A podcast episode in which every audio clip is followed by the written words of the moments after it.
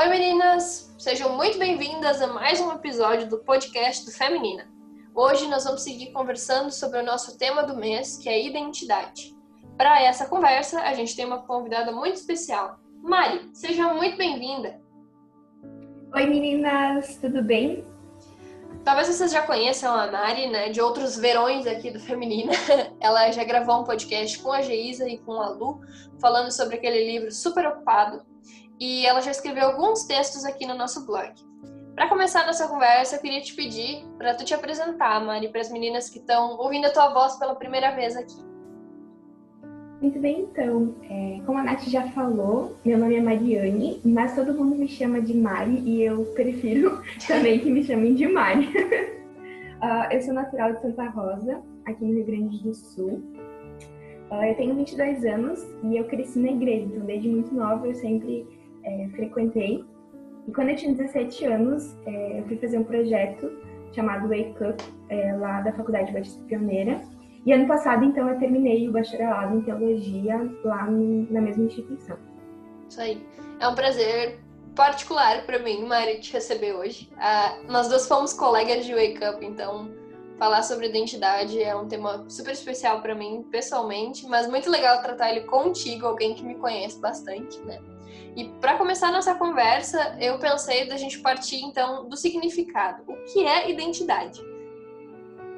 Bom, segundo o dicionário, então, é, ele vai tratar a identidade como um conjunto de características que distinguem uma pessoa ou uma coisa, e por meio das quais é possível individualizar. Por exemplo, se a gente pensar nas crianças, quando uma criança nasce, é, ela passa a ter uma identificação, né? Não só um nome, mas normalmente um documento de identidade ou a, é, a certidão de nascimento, algo que comprove realmente que ela existe e que ela está viva, né? Uma, e que ela que... não é nenhuma das outras crianças, né? Exato, que ela é única, né? Uhum. Uh, falar sobre identidade, como eu falei, para mim é super especial, porque tem sido um tema, pessoalmente, que Deus tem, tem tratado muito comigo nos dois últimos anos. Só que falar na perspectiva bíblica de, de identidade é super desafiador, né? Porque é muito profundo, mas também é muito poderoso. Eu sinto que é um assunto muito revolucionário na nossa vida. Uh, como cristãs, a gente tem uma perspectiva muito mais profunda, uma compreensão mais profunda do que a identidade. Porque é uma palavra que ela tá muito comum, mas é muito difícil de a gente saber na prática do que, que se fala e como se trata esse assunto, né? Então, o que, que a Bíblia nos fala, Mari, uh, sobre identidade? Olha, tem um texto que talvez as meninas conheçam, tá lá no Antigo Testamento. É um texto que eu gosto muito, que é o Salmo 139 que vai dizer: Tu criaste o íntimo do meu ser e me teceste no ventre da minha mãe. Eu te louvo porque me fizeste de modo especial e admirável. Tuas obras são maravilhosas. Digo isso com convicção. Então, quando a gente lê esse texto e tantos outros na Bíblia, né, a gente vê o quanto Deus nos criou de uma forma espe é, muito especial e individual, né? Sim. E que também é, nós temos um propósito, Deus tem um amor muito profundo nós, por nós, né, que somos sua criação. Mas infelizmente, né, Nath, essa imagem, ela foi um pouco deturpada pelo pecado. Sim. É, é, é engraçado a gente tá falando de identidade e trazer para a conversa a história de pecado, né? Por que, que a gente está falando disso? É, porque a gente entende como cristãs, né, olhando para a Bíblia, o que Deus nos ensina, né, Mari, que a gente existe um plano, o que Deus sonhou pra gente, mas existe essa natureza pecaminosa que ela uh, distorceu o que era para ser. Uh, eu, quando penso nessa ideia de pecado, de identidade, me vem um exemplo muito bobo na cabeça, mas que acho que faz sentido para ilustrar a ideia, né?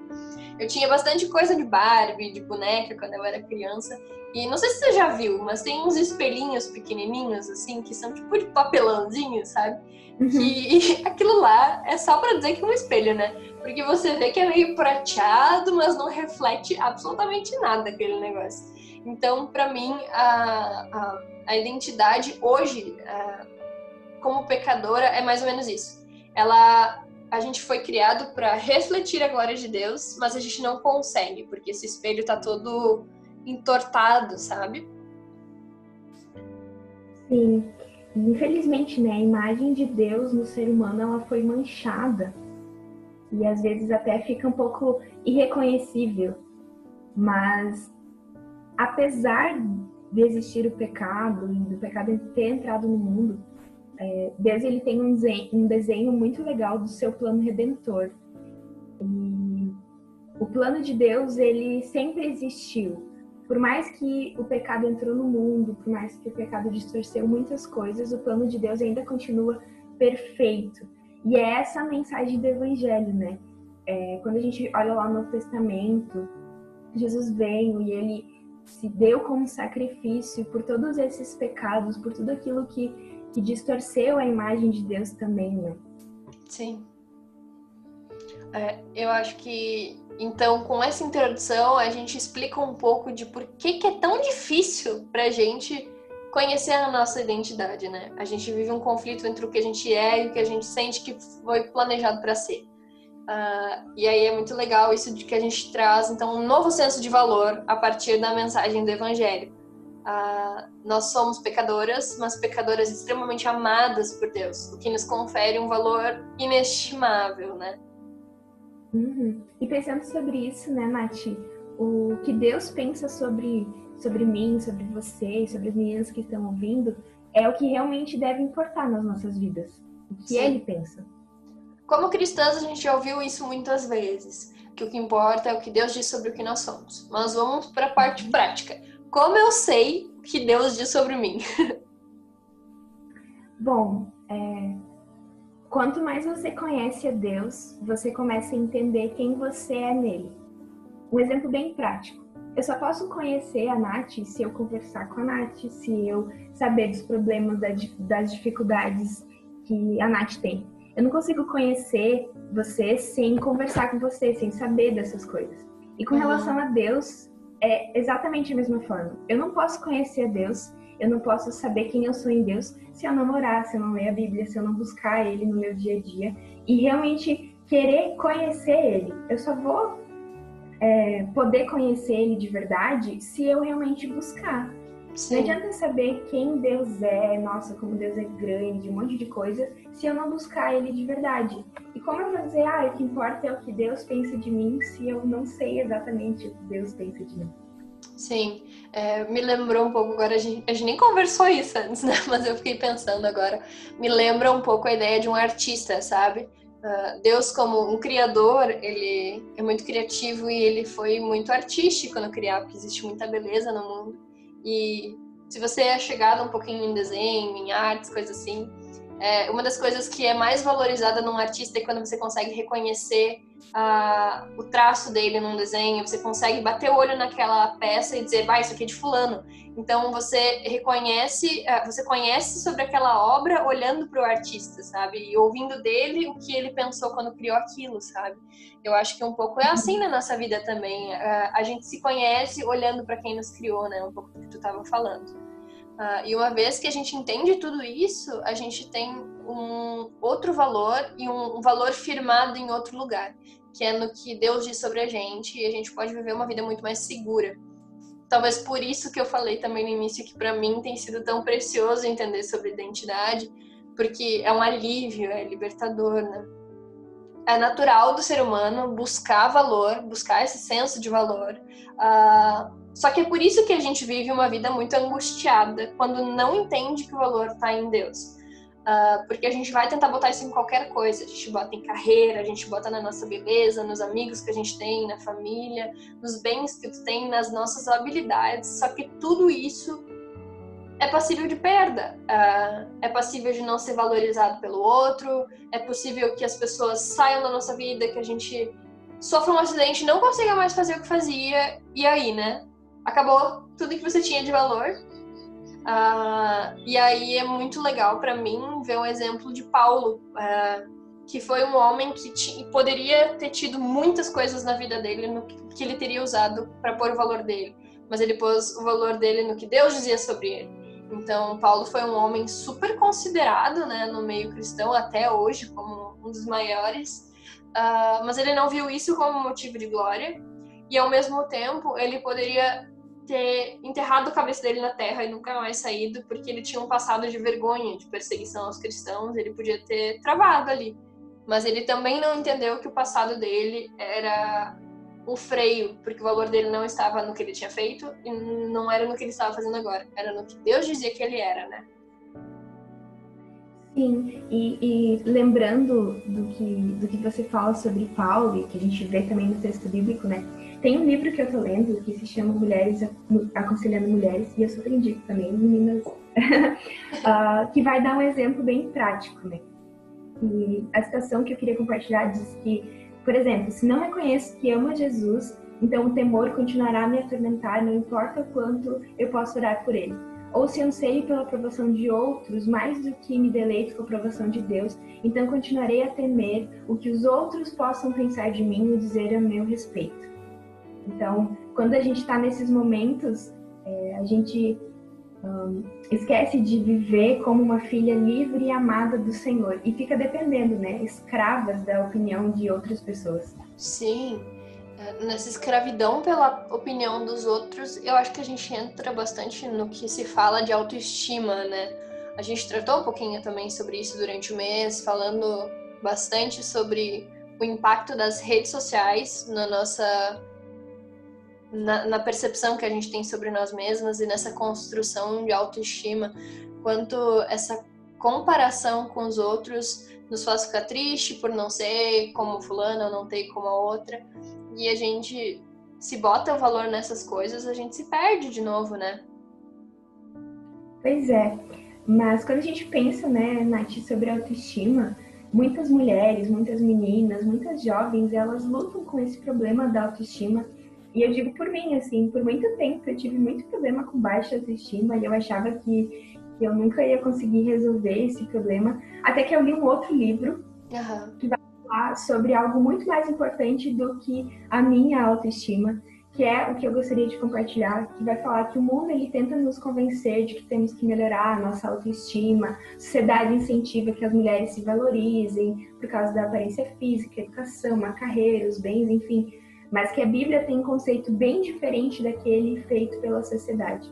A Bíblia ensina que não precisamos de uma autoestima nas alturas, mas que a gente precisa desesperadamente é da estima de Deus.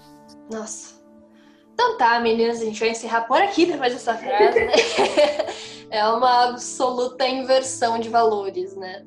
Uh, eu fiquei pensando nessa palavra de estima, né? É, de novo, autoestima é outro desses termos que a gente usa tanto que se te perguntarem, mas o que, que significa, você não sabe explicar, né? Uh, uhum. E eu fui olhar, a estima ela é definida como a admiração e respeito que se sente por alguém advindos do reconhecimento de seu valor. Tem absolutamente tudo a ver com o que a gente está falando, né? A gente não precisa ter que reconhecer o nosso valor e fazer força para reconhecer nosso valor, porque Deus já reconheceu ele e aí tá tudo resolvido, né? A gente só precisa do reconhecimento dele. Uh, e aí, quando a gente estava preparando esse material para o podcast, Gurias, uh, eu e a Mari conversando, eu lembrei de uma história infantil. Não me julguem, vai fazer sentido. é uma história do Max Lucado, que chama Você é Especial.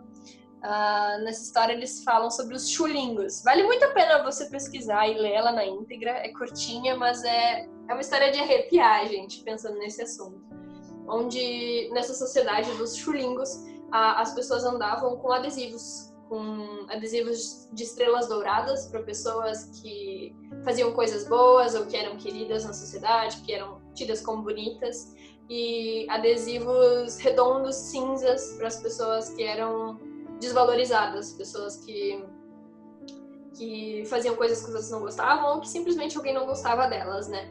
É, e esses bonequinhos de madeira, que eram os chulingos, ficavam se colando o dia inteiro. O trabalho deles era ficar colando adesivos uns nos outros. E aí, pro fim da história, aparece uma chulinga que não tem adesivo nenhum.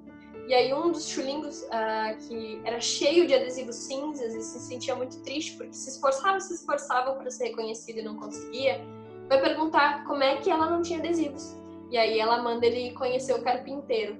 E aí ele sobe o morro e vai conhecer o carpinteiro que diz que quanto mais a opinião do carpinteiro valesse para ele e menos as dos outros, os adesivos não colariam mais. Os adesivos só colam quando a gente deixa que eles colem. Uh, me arrepia lembrar da história. Uh, vale a pena você ler.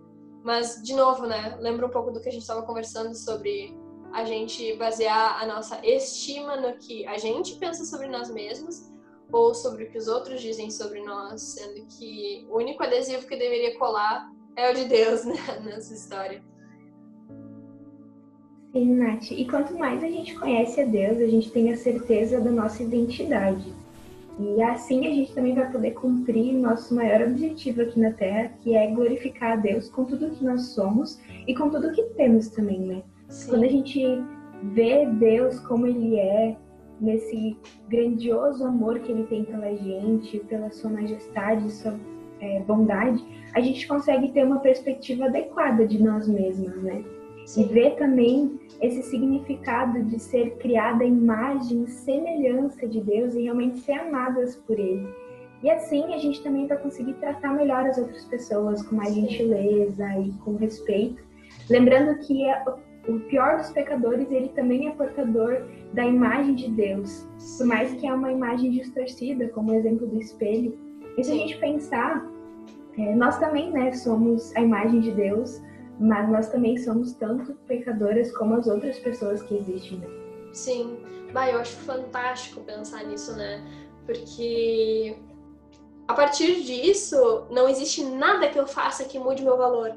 Uh, como uma filha de Deus, adotada, né, depois da conversão, não existe pecado que eu cometa que faça com que Deus me ame menos, e não existe grande ação maravilhosa e evangélica que faça com que ele me ame mais, né?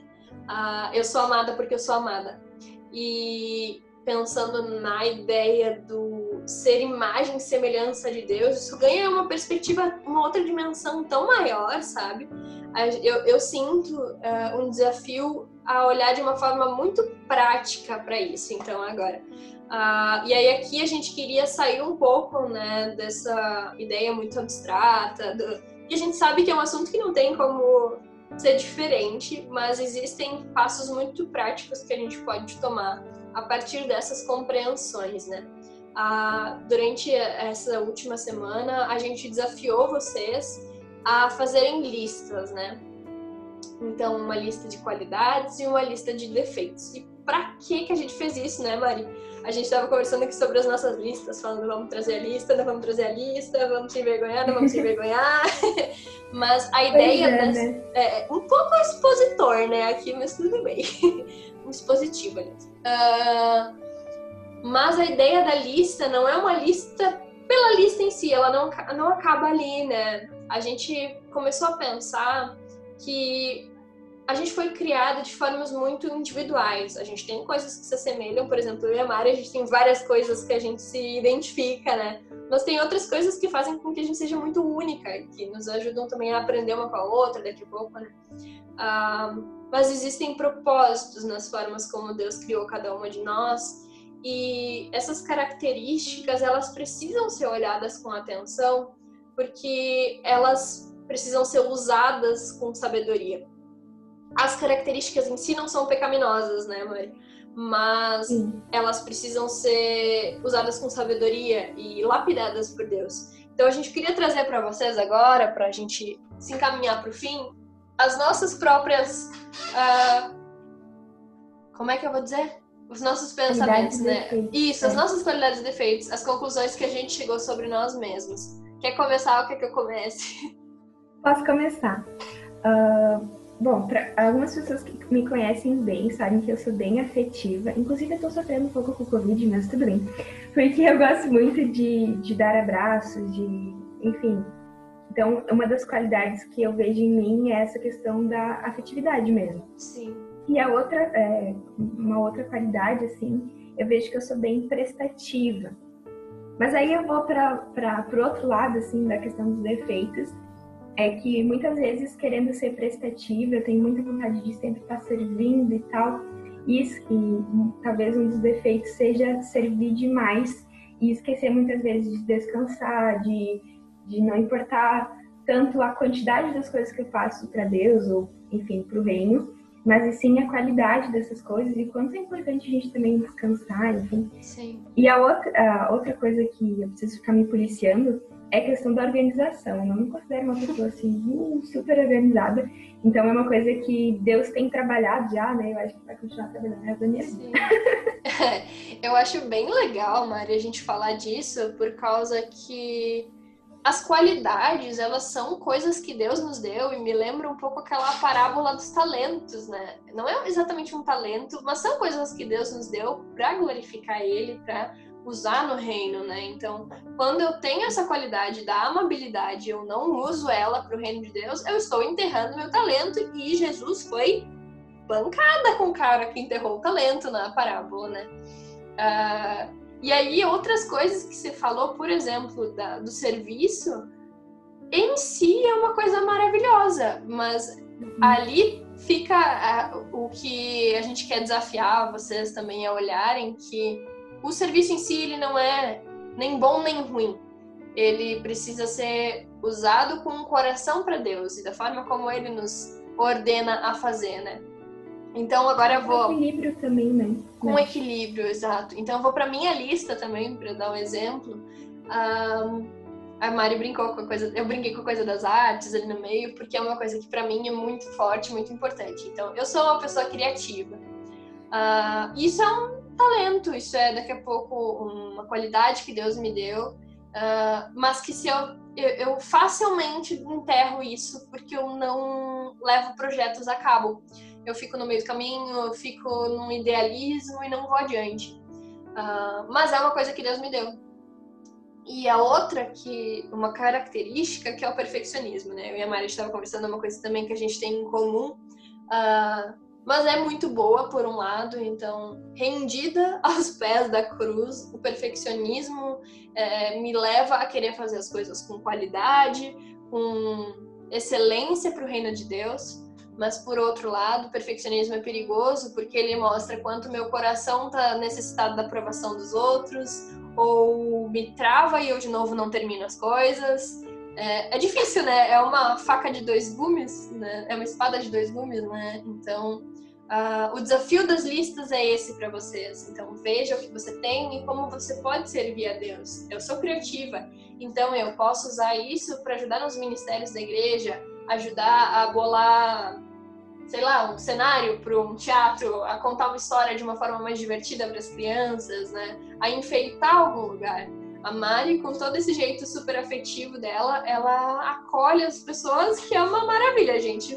Sério, se você tiver a oportunidade, ganhe um abraço da Mari nessa vida, porque é tudo de bom. é... Mas são coisas que precisam ser olhadas com cuidado, né?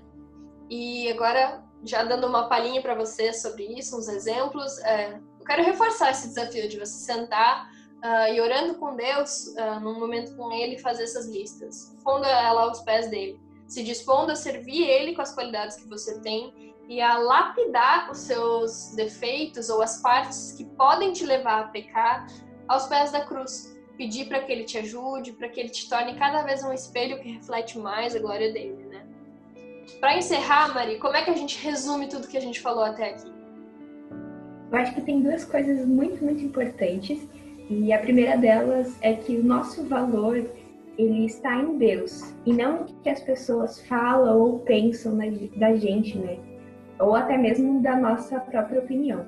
E a segunda coisa é que quanto mais a gente conhece a Deus, mais a gente entende o nosso senso de identidade. Uhum. Então, saber que Deus ele é onisciente, onipresente, onipotente, nos lembra de que mesmo tão grande e poderoso, ele cuida e ele se importa com a gente, né? Então, esse senso de identidade tem que estar em Deus. Isso aí. A gente quer terminar com essa mensagem, né? Então, consoladora e animadora. Você é extremamente amada por Deus. E Ele quer usar a tua vida. Que isso seja uma, uma faísca de alegria na tua vida no meio dessa pandemia que a gente sabe que tem sido difícil, né? Mari, muito obrigada por ter topado essa nossa conversa, obrigada por ter contribuído tanto e esperamos que isso tenha contribuído para a tua vida também, querida menina que está nos ouvindo. Um beijo nosso. Um beijo, foi um prazer muito grande estar aqui com vocês também. E até a próxima. Tchau. Tchau.